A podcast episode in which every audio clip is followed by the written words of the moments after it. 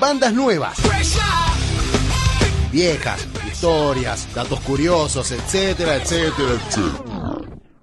Música. Con Sebastián Rufo. Eh, Te lo iba a decir.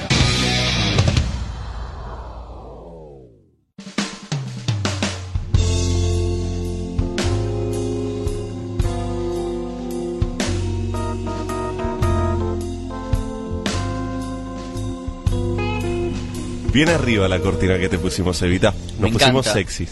Me encanta. ¿Qué es?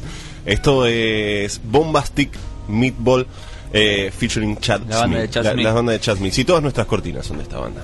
Auspiciado por Chad Smith. Ojalá. Sí. ¿Sabes qué? Sí, algún día voy a traer algo de jazz. ¿eh? Si me dejan, ¿no? Podemos Sí, hablar algo de claro. jazz y esas cosas. Lo Tengo que- prohibido el heavy metal. No, no, no, no, no ¿Qué? seas ¿Por así. qué? No, seas así. no, no Yo seamos- me enojé. no lo si yo tengo prohibido Adele, Sam Smith, Callejero, me prohíbo Callejero, ¿qué es rock? Chicos, ¿yo puedo prohibir algo? No. Sí. Listo, acá tengo. The Boss dice que sí. No, no, no, pero quiero, dije que sí porque quiero usar qué. ¿Qué? No, después, después fuera. No, de- No, no, no, no, no, no. ¿Qué? ¿Qué? Tenés un, que decirlo al aire. un par, un par de, de- un no, pero acá No, sí, tenés que decirlo al aire. gusta, gusta un poco, un par de nacionales que tiraron ahí. No, no pasa nada. Si a mí, yo, a mí ya me critican toda la música que pongo, no te preocupes. A ver, aquí un, po- un sui generis, Ah, criticás a Sui Generis. sui generis. Vamos a bajarla del aire a esta Eh, muchacha. sí, sí, ya no va a estar está, más al aire. está. Pero voy, Finaliza tu claro, por eso es como que no, po- pobre tata, le gusta. Yo soy ignorante. Le gusta. No, aquí no, ignorantes es animal. Que no Algunos gusta momentos está bueno escuchar Sui Generis, pero sí, Sí, re- sí. reconozco que Un sui generis. Que a Generis. veces- No, es de vez en cuando Sí, para de vez en poner, cuando. porque es cierto, es tranquilo, la voz de Nito Metre es muy dulce. Metre, de Nito Mestre es muy dulce. Metre, Nito Metre. De Metre, de Nito Metre. Metre. bueno, música con Sebastián Ruff. Hoy no, ahora nos vamos a meter, ya hablamos de Dinamo y toda la onda de rock nacional, rock argentino. Hoy vamos a hablar de una canción en particular. Bien. Cómo se grabó, vamos a escuchar algunas cositas de cómo se fue eh, grabando la canción y después el resultado final, la canción armada.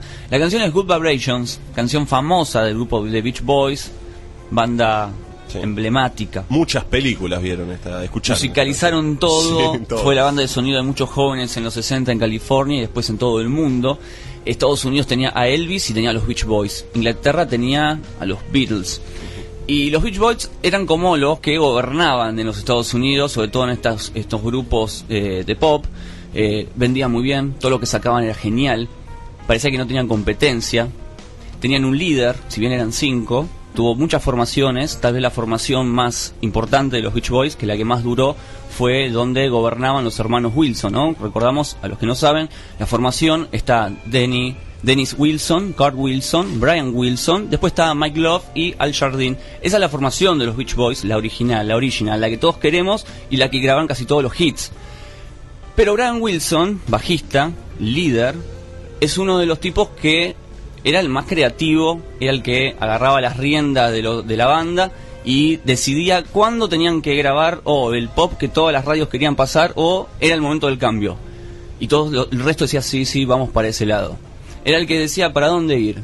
En los Beatles tal vez había un poco más de democracia y la pelota estaba repartida, ¿no? Entre dos nada más. entre dos, Lennon, McCartney. Pero McCartney capaz tenía bastante similitudes con Brian Wilson. Ambos eran bajistas, ambos cantaban, ambos eran muy creativos y muchos de los trabajos terminados habían sido creaciones de ellos, tanto como en los Beatles como en los Beach Boys. Pero ¿qué pasa? Los Beatles después viajan a los Estados Unidos y ahí empieza la gran amenaza entre Beatles, Beach Boys, en realidad entre McCartney y Brian Wilson. Ahí empieza como una disputa. Ambos se miraban y escuchaban qué estaba haciendo uno y el otro. Sí.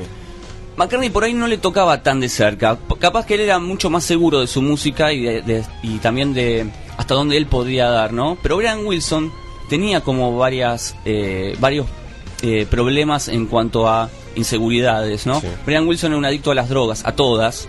También sufría- Politóxico, sí, como Andy Chango. sufría de esquizofrenia, sufría de depresión. Un tipo que se fue complicando trabajar con Brian Wilson en los Beach Boys con el pasar del tiempo.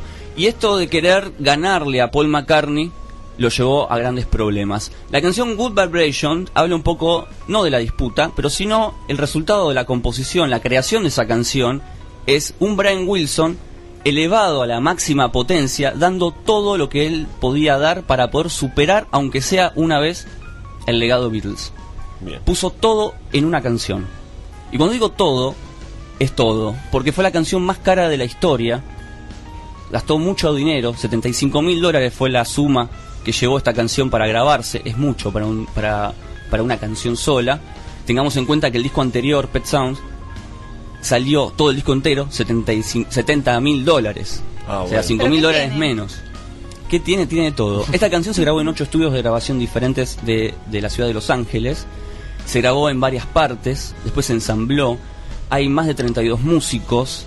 Se empezó a utilizar instrumentos de todo tipo, objetos como campanas, como ruidos encontrados, cintas, y un instrumento que solamente la sesión de ese instrumento, llamado Telemin, costó 15 mil dólares. Y también se usó más de 90 horas de cintas analógicas para este tema. Eh, es muchísimo. Es muchísimo. Hubo muchos invitados y la creación era poder hacer la mejor canción posible de la historia en el mejor disco de la historia. Es, es muy interesante la, la- el, digamos, las anécdotas y todo lo que sucedía atrás de Good Vibration. Good Vibration es como buenas vibraciones, ¿no? Como esa buena vibra. Sí. Y esa buena vibra un poco se la puso su la mamá de Brian Wilson cuando era chico porque él siempre le llamaba la atención cuando los perros ladraban y la mamá le decía, bueno, los perros ladran porque eh, eh, Sienten. en- es- sienten las malas vibraciones de algunas personas y las personas, eh, más allá de que si son divertidas o no, tienen vibraciones y a veces son positivas o negativas. Y eso se ve que le quedó dando vuelta en la cabeza y, y en el año 66, porque estas grabaciones empiezan en febrero del 66 y ocho meses después termina la canción. O sea, la canción además tardó ocho meses en grabarse. Eh, empieza a utilizar este juego de las, de las buenas vibraciones, ¿no? Sí. Utiliza un instrumento muy llamativo para la época que es el telemin. No sé si lo conocen al- a ese No. instrumento. Sí, sí, sí, Eh, sí. ¿lo conoces? Es- Bastante más viejito. es muy viejo el Muy, Telemin. sí. Después está el Electro Telemin, que es un, un mes más, más nuevo para esa época, porque el Telemin es, es ruso, Mismo hay una, del 20. una gran artista que en, en la época en donde se creó, eh, que era la, la una de las pocas mujeres que sabía utilizarlo y, y Mm. poder reproducir de forma armoniosa ese instrumento. Increíble. Tiene un sonido alucinante. Sí. ¿Pero qué? Living Color lo ha usado mucho en los shows Aparece en vivo. También en The Big One Theory, si no me equivoco. Le, Creo con- que- le contamos a Tata que es, es como una, es un aparato. viendo la foto. Bueno, contamos Sí. a la gente por ahí que no sabe, es un aparato eh, como si fuera, la formita es como si fuera un DVD, para que se den, o sea, se lo imaginen, ¿no? Chiquito, finito, un DVD. Tiene unas antenas, dos antenas tiene, una horizontal y una vertical, y lo que hace es eh, emitir ondas. Ah. Con unas varas, uno como que interrumpe esas ondas, y según la distancia, la altura, empieza a generar sonidos. ¿No? Qué loco, pero ¿y cómo haces para repetir? Va, para repetir un sonido ahí. Debe haber, ¿no? Y hay, hay gente que lo sabe utilizar. Claro. Esa sesión nada más costó fortuna en esa época. Traje algunos fragmentitos de cómo iba el proceso de grabación de Good Vibration en el estudio, de esas tantas horas de grabación y cintas que, que habían eh, en el mundo de Brian Wilson, y después les cuento algunas cosas más. Escuchemos una de las primeras tomas. One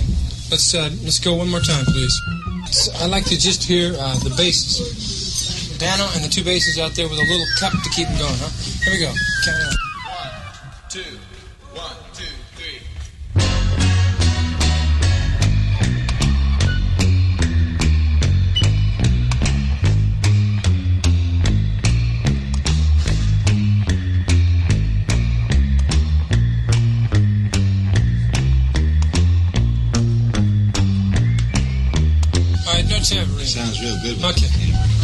Bueno, estamos escuchando las líneas de bajo, algunos instrumentos, ellos hablando.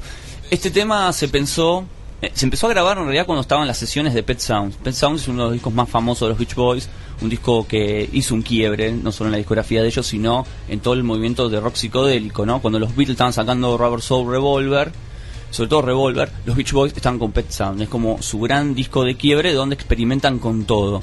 Un disco caro, un disco muy popular. Hoy en día se ha, se ha transformado en un disco, en un, en un álbum, digamos, eh, esencial en cualquier discoteca, en cualquier resumen de los mejores discos del, del, del milenio o del siglo, de la vida. Los tres discos que te llevas a la isla está por ahí Pet Sound. O sea, son esos discos que son favoritos de todos. Ha tenido cinco estrellas en las revistas eh, y los mejores puntajes. Lograron su cometido de que sea uno de los mejores discos del Sí, era la intención de Brian Wilson hasta que los Beatles sacan Revolver y sacan Sgt. Peppers. Ahí creo que Brian Wilson dijo, estos pibes están yendo por un lado donde yo tengo ganas de ir, pero no sé si voy a poder. Igualmente con su locura y su ambición y su única meta era poder tener uno de los mejores trabajos de la historia, que él lo tenía, pero él no lo podía ver.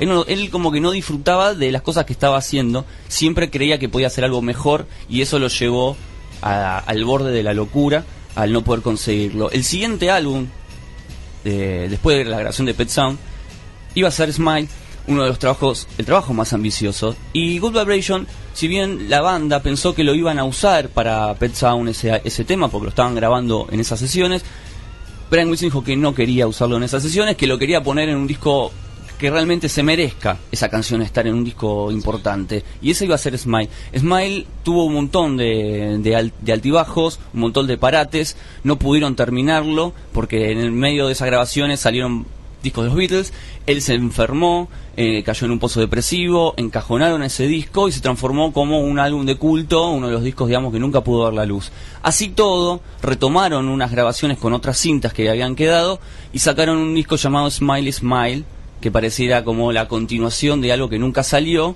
y ahí sí agregaron Good Vibration. Sigamos escuchando algunas tomas más que, que se encuentran en uno de los tantos aniversarios que las compañías discográficas le dedicaron a Good Vibration y también a Smile. Rolling on take one. Here we go, please.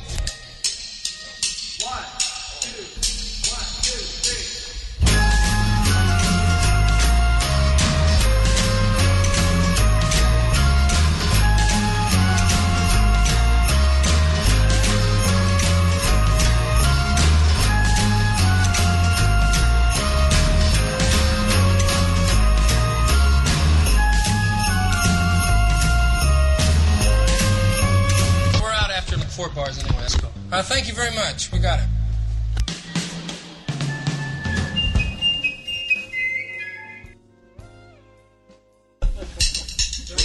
what bar do we start? hey, come on, let's try.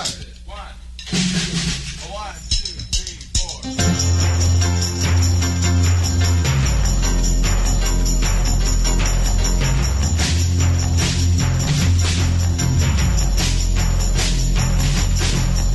Bueno, salieron un montón de sesiones y aniversarios sobre la canción en sí. De hecho, se hizo hasta un disco con todas las sesiones. Cada una de las tomas que hubo donde uno va escuchando los coros, después el telemí, después el bajo, la percusión, eh, hay vientos, hay cuerdas, hay, bueno, hay de todo. Uno de los eh, uno de los integrantes, los Beach Boys, lo definió a esta canción como una sinfonía de bolsillo, porque con todo lo que tiene apenas dura tres minutos y uno encuentra de todo en una canción de tres minutos. Claro. O sea, para mí es una de las grandes cosas que... de- o sea, es como un gran resumen de 90 horas de cinta. Sí, ahora, ¿no puede tomarse en esta canción el famoso dicho, el que mucho abarca, poco aprieta? El que mucho abar- eh, poco en el aprieta. sentido de que le quisieron meter tantas cosas a la canción que se termina perdiendo alguna. Mm, No, porque ¿No? hay un ejercicio que recomiendo que hagan, es poner esta canción en la mejor, digamos, versión que consigan, en el mejor equipo, el mejor formato que ustedes consideren y que lo escuchen con auriculares. Es una canción para escuchar con auriculares, fuerte, Sí. y uno va encontrando... Los siempre, detalles. siempre descubrís detalles. Es como esa película que vos mirás, que después cuando la mirás por segunda, tercera, cuarta vez, eh, empezás a ver a los extras, empezás a ver eh, el auto que pasa, empezás a ver otras cosas que antes no veías. Igual re desconfiado que ha- hayan hecho esto de poner, bueno, este es el sonido de tal, como especificando, tenemos todos estos detalles por si no te diste cuenta, no te lo pierdas. No, en realidad es porque, eh, como, como en todas las canciones, en cualquier, en cualquier disco, están los créditos y todos los músicos que, que- que grabaron. Por ejemplo, algo que vas a encontrar en Smiley Smile, que esto es genial, es alguien, un músico muy famoso, participó de, esa can- de, de una canción que se llama Vegetales, y lo único que tuvo que hacer en el estudio es comer una zanahoria. Si te digo el nombre del músico que llamaron para que haga eso nada más, Me muero. Paul McCartney. Por, a Paul McCartney, Paul lo McCartney lo llamó Brian Wilson y le dijo, sí, tanta bronca que le dijo, no, vos no vas a tocar ningún instrumento. Eh, come esta zanahoria y grabemos. Eh, y están los créditos. Zanahoria, McCartney. No, hermoso. Sí, sí, hermoso. sí, sí. Excelente. Igual, Esa. copadísimo McCartney que se lo bancó, ¿no? Es que McCartney McCartney le gustaba mucho Beach Boys. Era muy fan de los discos de ellos y todas Y esas aparte cosas. sabía comer muy bien la zanahoria, armoniosamente. Era un gran comedor de zanahorias. Gran comedor. De hecho, después hizo toda una carrera, hizo discos comiendo zanahorias de todo tipo. Escuchemos la otra cinta, donde ahí ya se meten algunas voces y va teniendo un poco más de forma la canción original.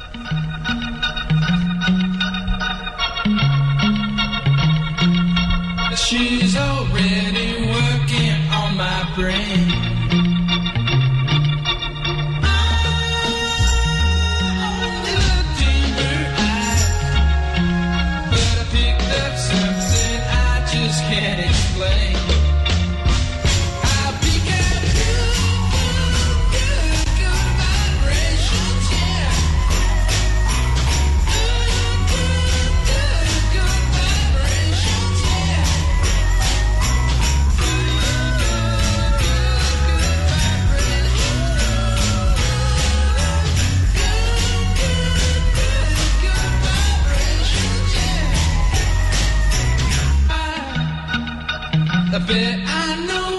she's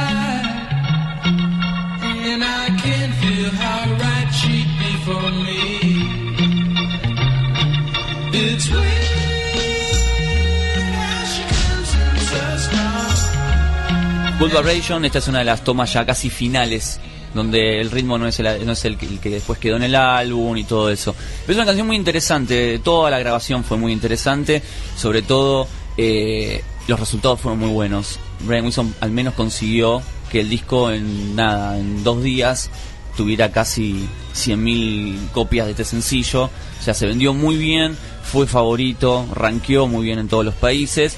eh, y después, lo, pu- después había que llevar esta canción al vivo, ¿no? A los recitales. Cómo interpretar una canción que llevó tan, que es una canción más de estudio que de en vivo, sin samplers, ¿no? Claro.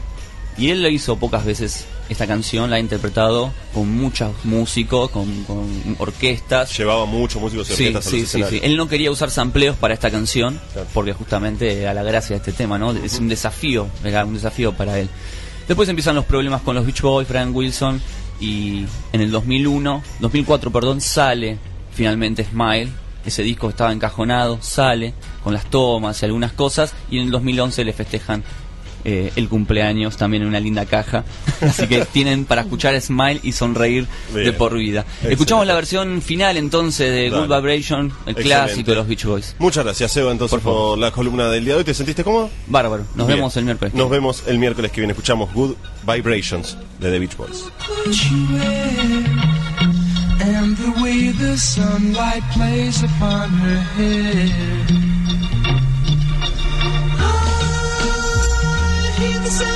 Sound of gentle wind on the wind that lifts her perfume through the air.